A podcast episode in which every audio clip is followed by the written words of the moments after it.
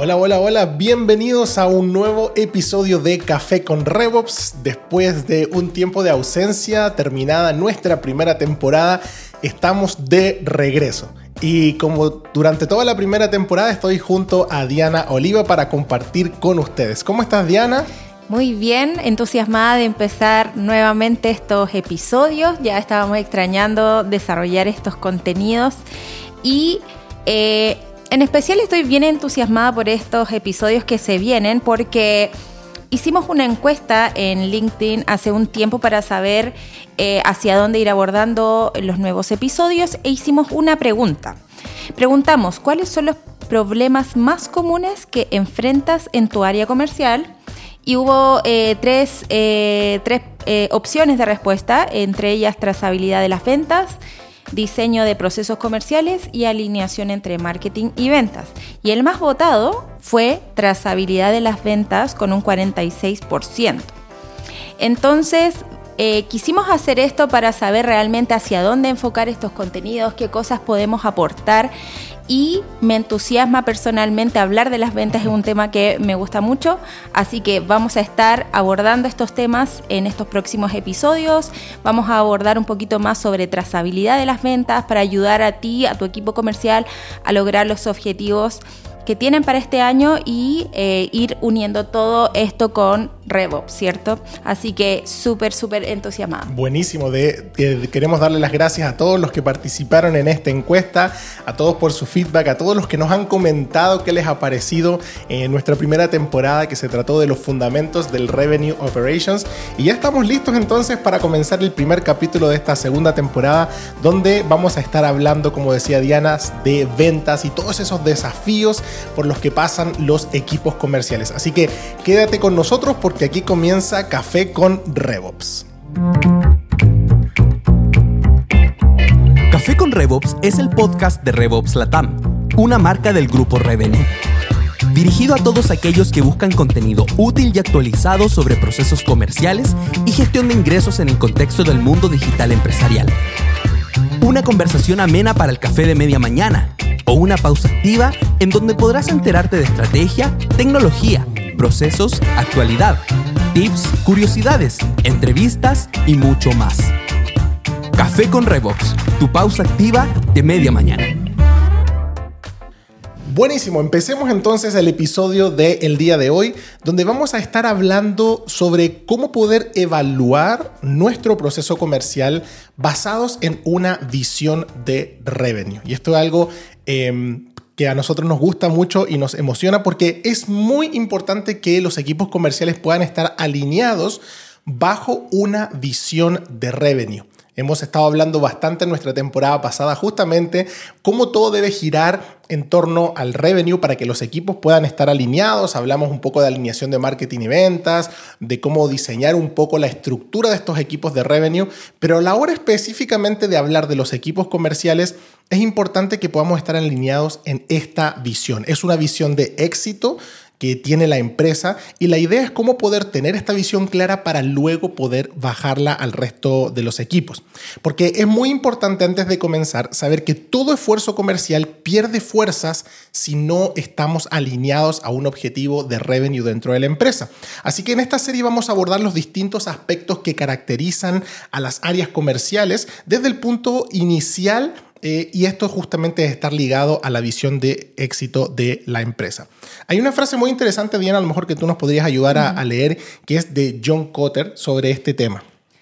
Sí, John Cotter, que es este el líder eh, de todo el tema de gestión de cambios, dice lo siguiente, en cada esfuerzo exitoso de transformación que he visto, el equipo líder desarrolla una imagen del futuro que es relativamente fácil de comunicar. Sin una visión sensata, un esfuerzo de transformación puede disolverse fácilmente en una lista de proyectos confusos e incompatibles que pueden llevar a la organización en la dirección equivocada o a ninguna parte. En las transformaciones fallidas a menudo se encuentran muchos planes, directivas y programas, pero no hay visión. Mm. Súper importante eso. Y, y, cuando hablamos de visión de éxito, una visión de revenue a nivel de compañía, eh, estamos hablando justamente de eso, de, de algo más global que las metas personales de cada vendedor. Porque yo sé que cada vendedor tiene su propia cuota de ventas que cumplir y por lo que a lo mejor se levanta y lo motiva cada mañana, ¿no es cierto? Tengo que, ¿no es cierto?, cumplir esta cantidad de negocios, de ingresos, por esto me están midiendo, pero va más allá de eso, va más allá de cómo esa cuota, cómo esas acciones, cómo la gestión del equipo comercial, de los diferentes equipos go-to-market se complementan a la gran visión de éxito que tiene la compañía. De esta forma todos sabemos que estamos aportando un poquito al éxito total de la compañía. Por lo tanto es importante establecer esa visión de qué es lo que se espera. Eh, y en base, ¿no es cierto?, a eso, a ese objetivo claro, vamos desglosando las distintas acciones que vamos a tener que realizar en cada departamento para ver cómo cada uno de ellos contribuye.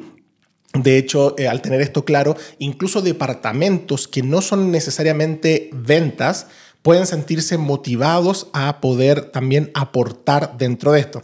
Eh, yo les pongo un ejemplo, nosotros aquí como, como grupo Revenue, ¿no es cierto? Parte de nuestro grupo empresarial, cuando seteamos los objetivos de ventas de este año, teníamos nuestro objetivo numérico, ¿no es cierto? Queremos vender tanta cantidad de eh, miles de dólares, ¿no es cierto? Un objetivo de revenue claro.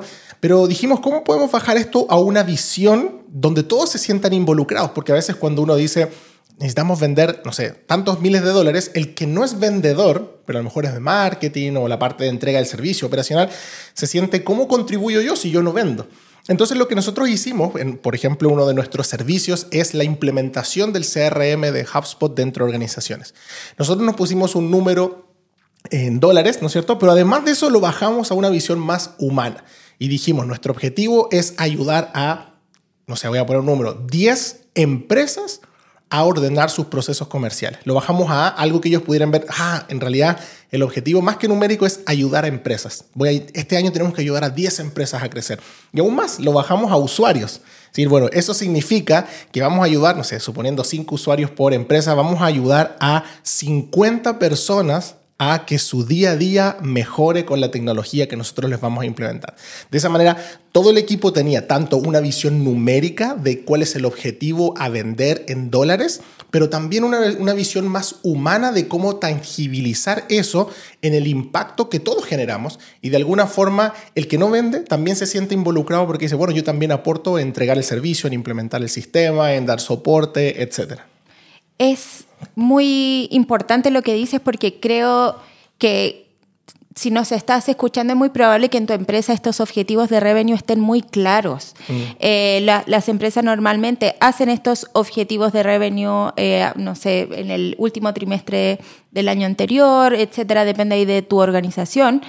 Pero lo complejo es que muchas veces estos objetivos pueden sonar arbitrarios y hacer ejercicios como los que hemos logrado implementar nosotros dentro del grupo al bajar este objetivo numérico a una visión eso es lo que hace que el equipo trabaje y sus esfuerzos estén enfocados y coordinados en torno a esa visión de mm. éxito. La motivación, la forma de, trabajarlo va a ser distinta. Muchas veces los equipos comerciales pueden, eh, obviamente ellos tienen una meta de ventas muy clara, pero tener esta visión de éxito es lo que va a hacer que no solo el área comercial, sino toda la organización tenga muy claro hacia dónde hay que ir. Mm. Y esta visión no necesariamente es numérica, o sea, la, eh, la, meta numérica está por las ventas, pero es muy importante que esa, esa meta numérica eh, esté fundamentada en una visión. Sin mm. una visión es solo una meta de números y ya,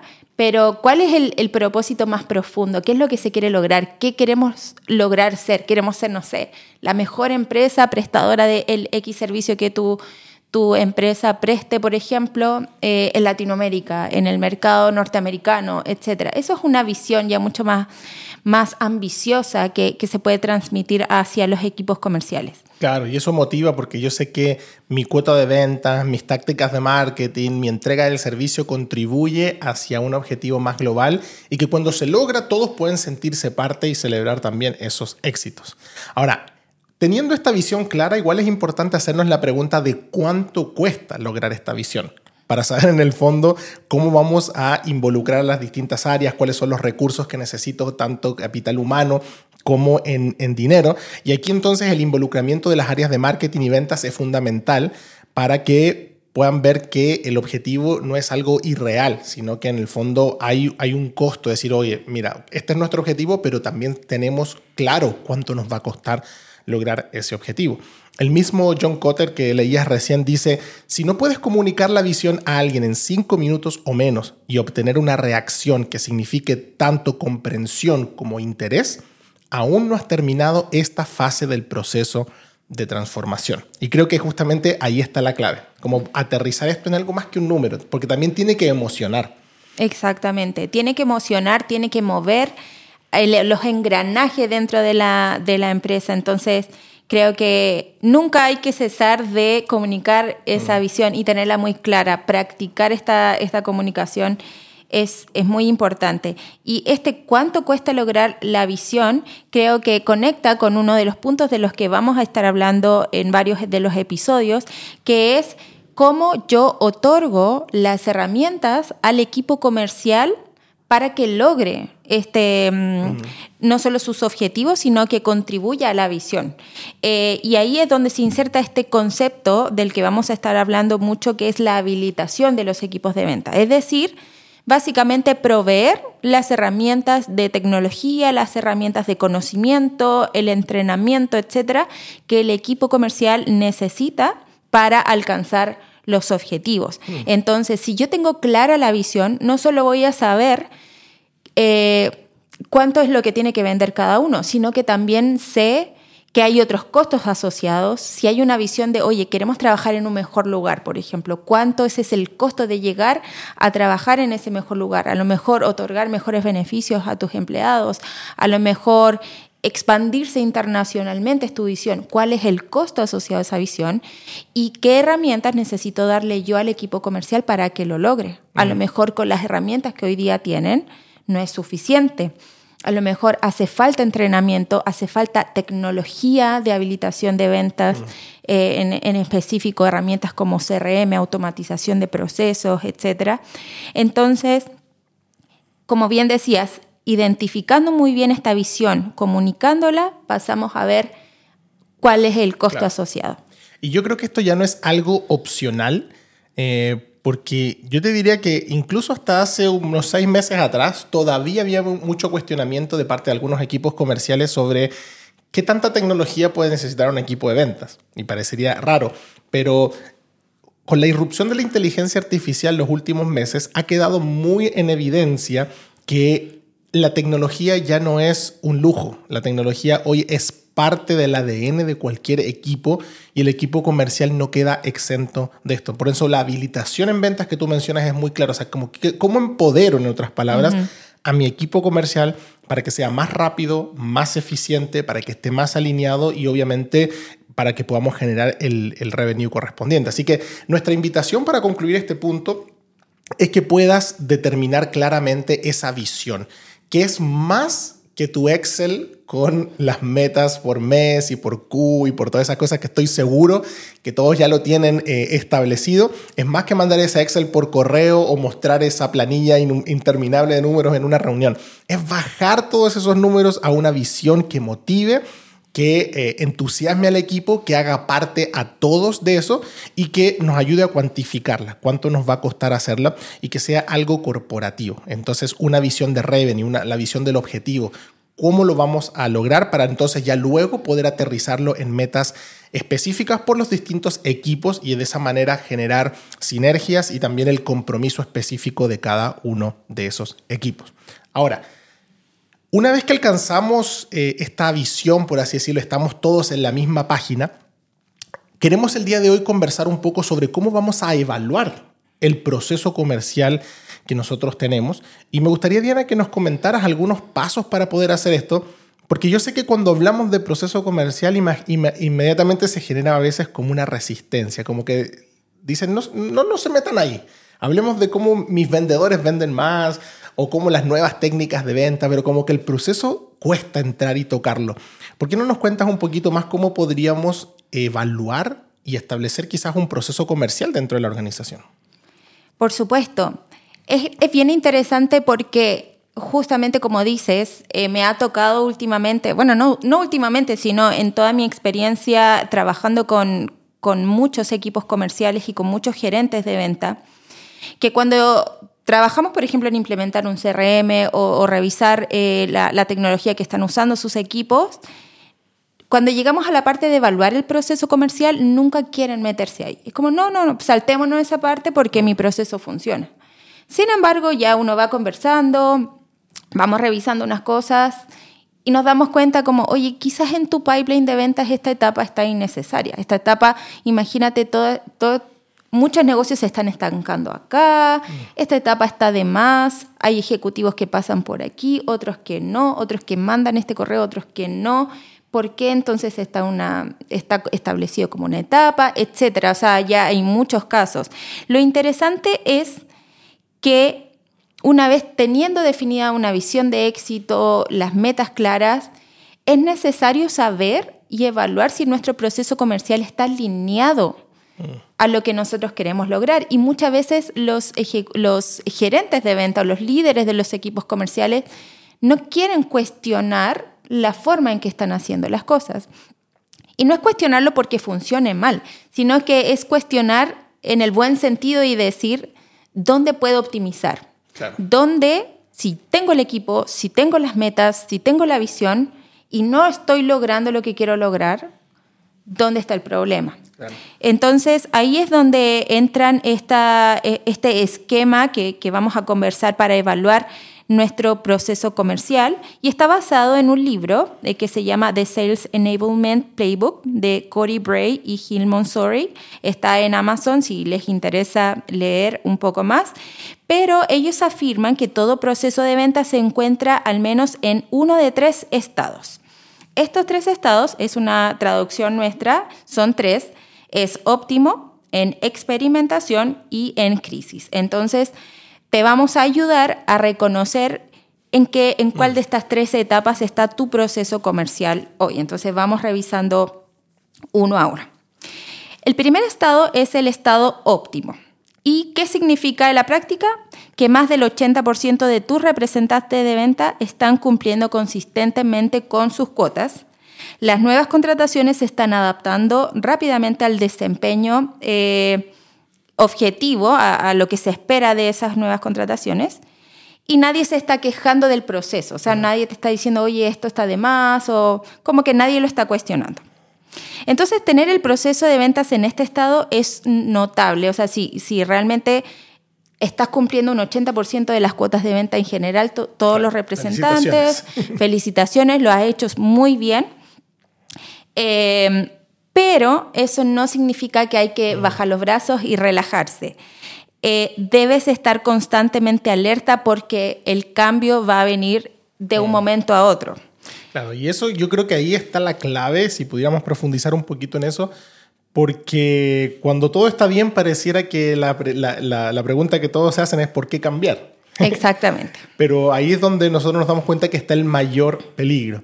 Eh, la semana, hace un par de semanas atrás me junté con eh, la área comercial de, de, una universidad bastante grande aquí en Chile y que estaban teniendo un poco de dificultades este año en poder cerrar los objetivos que tenían planteados. Y, y lo que me decían ellos era, no, no sabemos qué está pasando, tenemos el mismo equipo, el mismo proceso, el mismo producto, pero bajaron las ventas.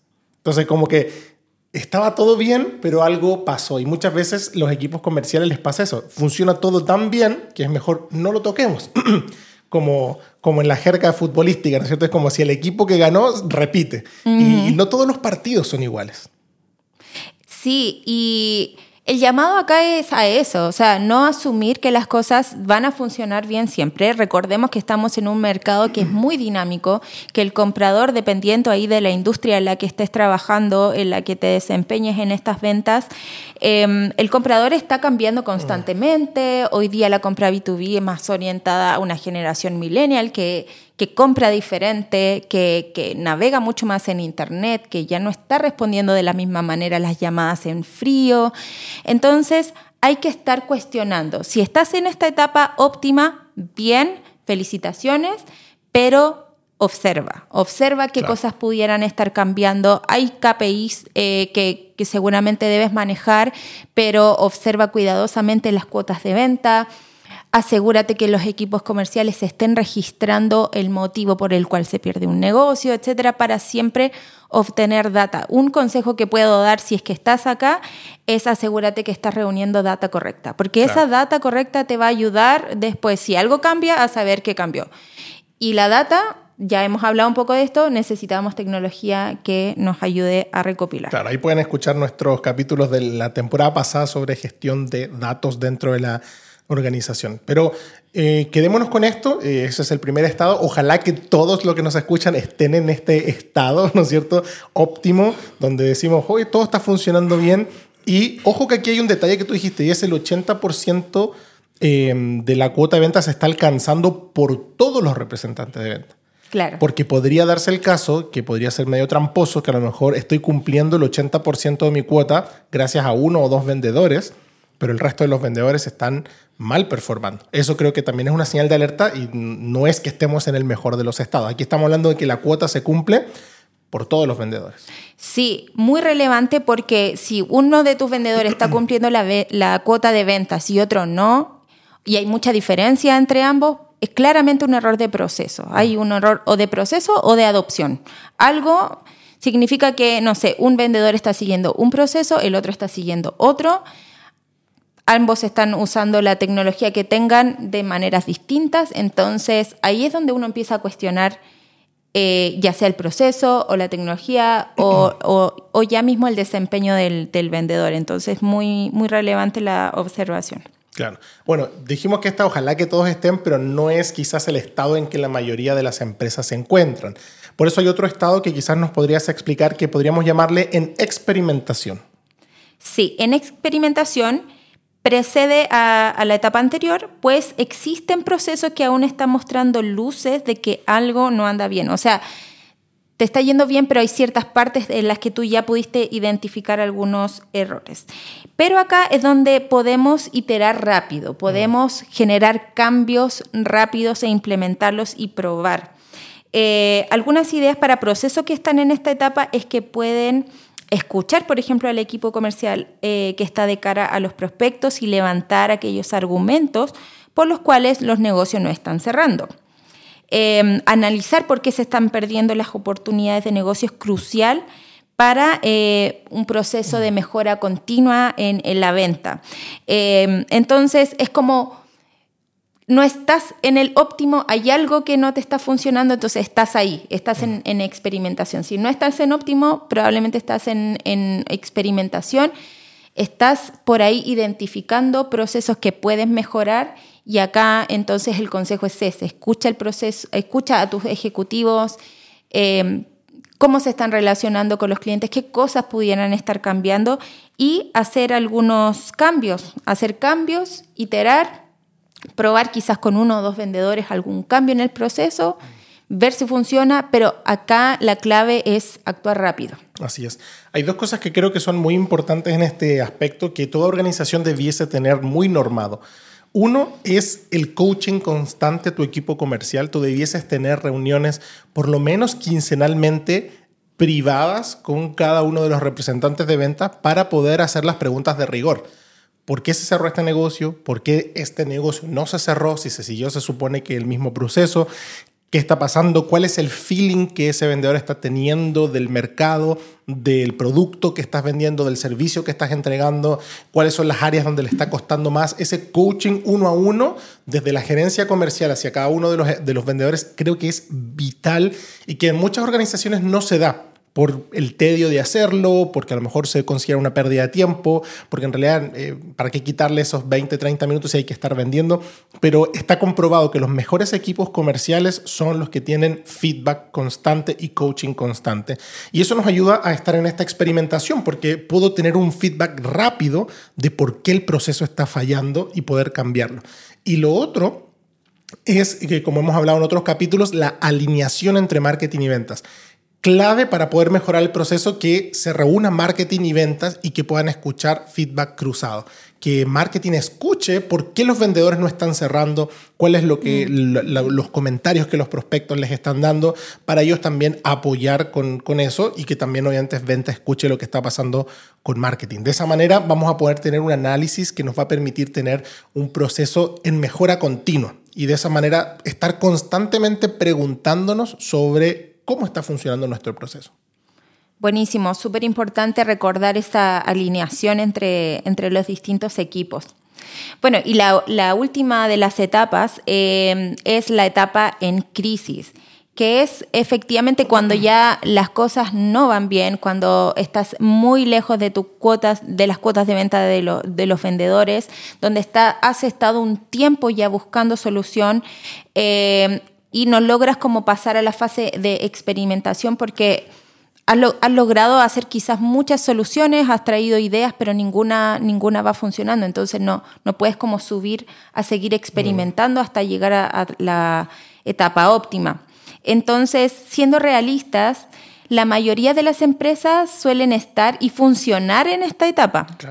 Y acá la recomendación es tratar de moverse rápidamente hacia la experimentación proactivamente, o sea, no bajar los brazos acá. Si estás en crisis, y ya llevas un tiempo sin alcanzar esta, estas metas de venta, hay que estar, no bajar los brazos eh, en experimentar, en mejorar, en ser ágiles, en implementar cambios.